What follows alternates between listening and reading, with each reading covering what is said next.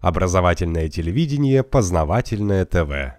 Наверняка в своей жизни вы многократно слышали слово «полис». Причем у этого слова есть два совершенно разных значения. Первое – это полис – город по-гречески. И второе – полис – это документ, например, страховой полис, медицинский полис. А почему два этих столь разных предмета, как город и бумажка, называются одинаковым словом? Вот давайте с вами разберемся. Для начала давайте зачитаем определение. То есть полис – это по-гречески город-государство в античном мире, состоящее из самого города и прилегающих к нему территорий.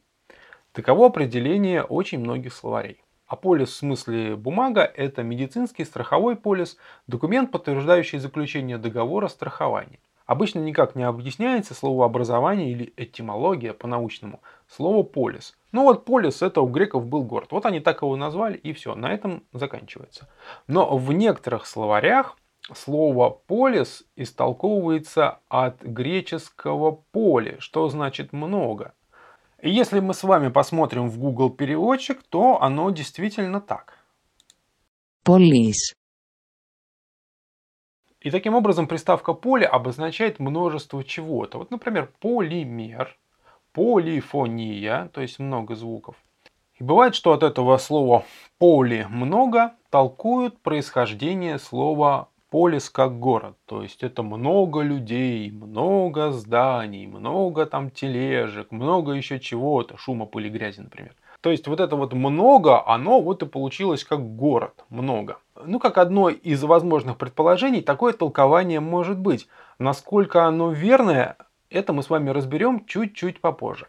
Сейчас немножко отойдем в сторону и разберем родственные слова. Например, многие слышали такое слово, как мегаполис. То есть это какой-то очень большой город. А почему он так называется?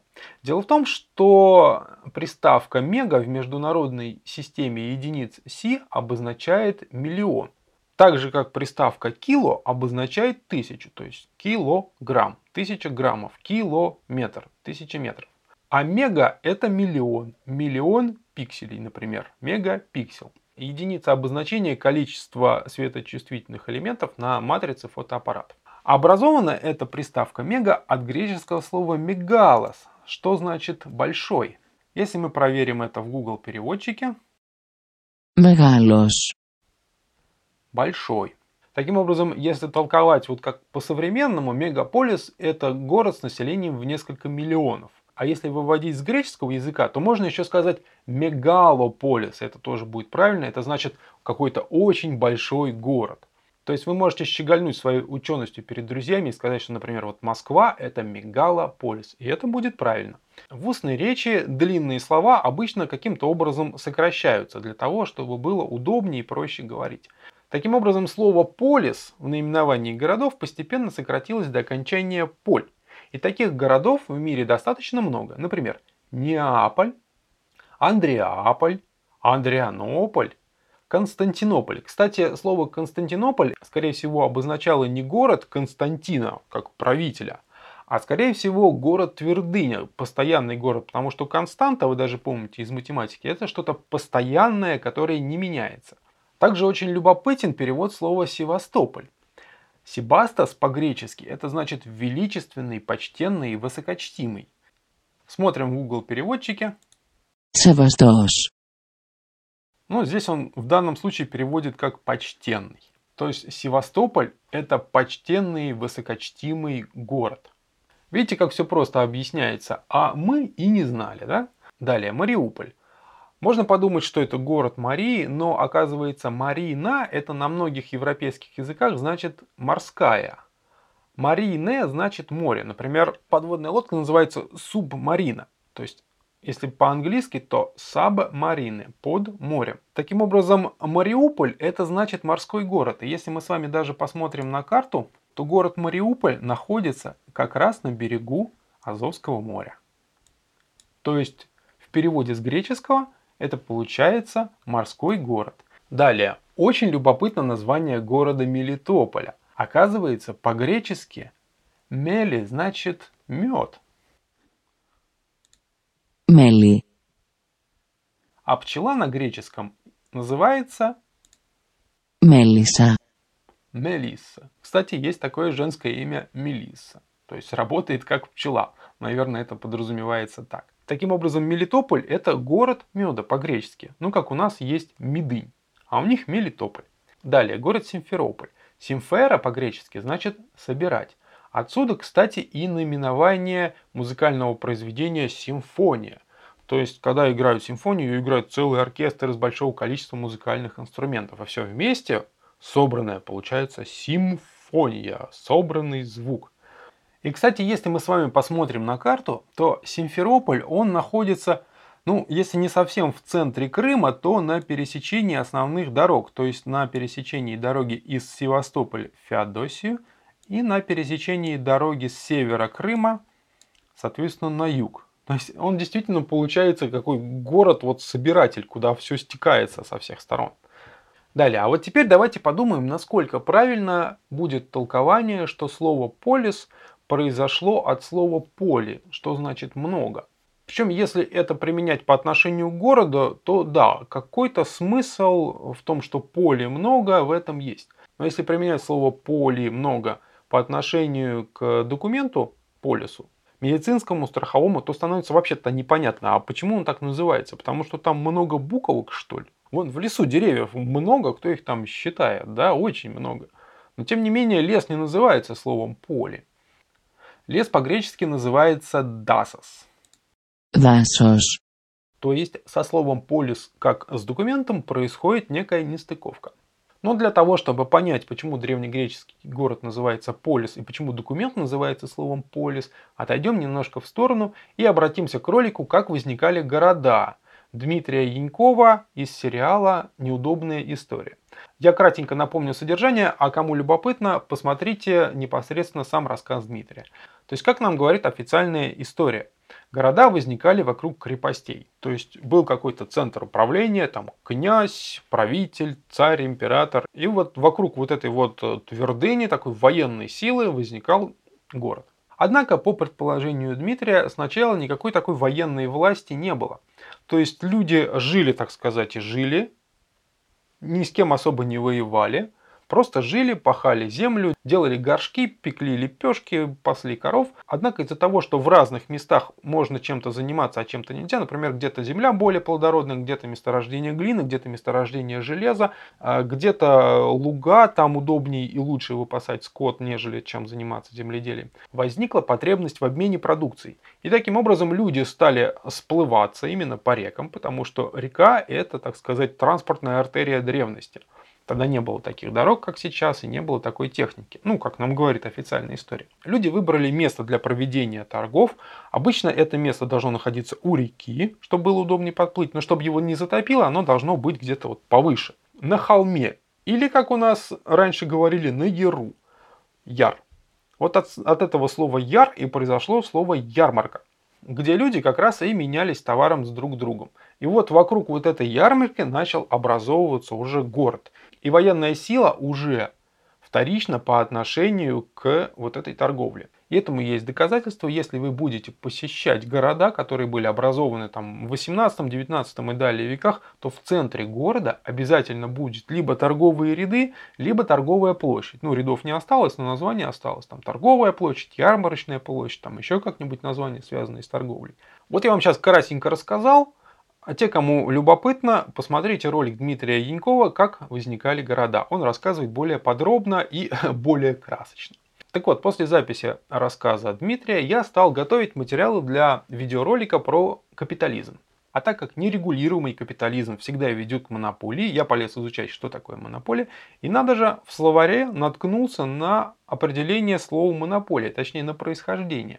Оказывается, слово монополия происходит от греческого слова моно. Моно. То есть это один только. И слово полео. Полео. Слово полео на греческом значит продавать. То есть монополия – это исключительное право на производство либо продажу чего-либо. Моно – только, полео – продавать. И надо же, какое удивительное совпадение я нашел это слово полео которая подтверждает рассказ Дмитрия Янькова о том, как возникали города. И на самом деле полис это не то место, где чего-то там много. Это место, где происходила торговля.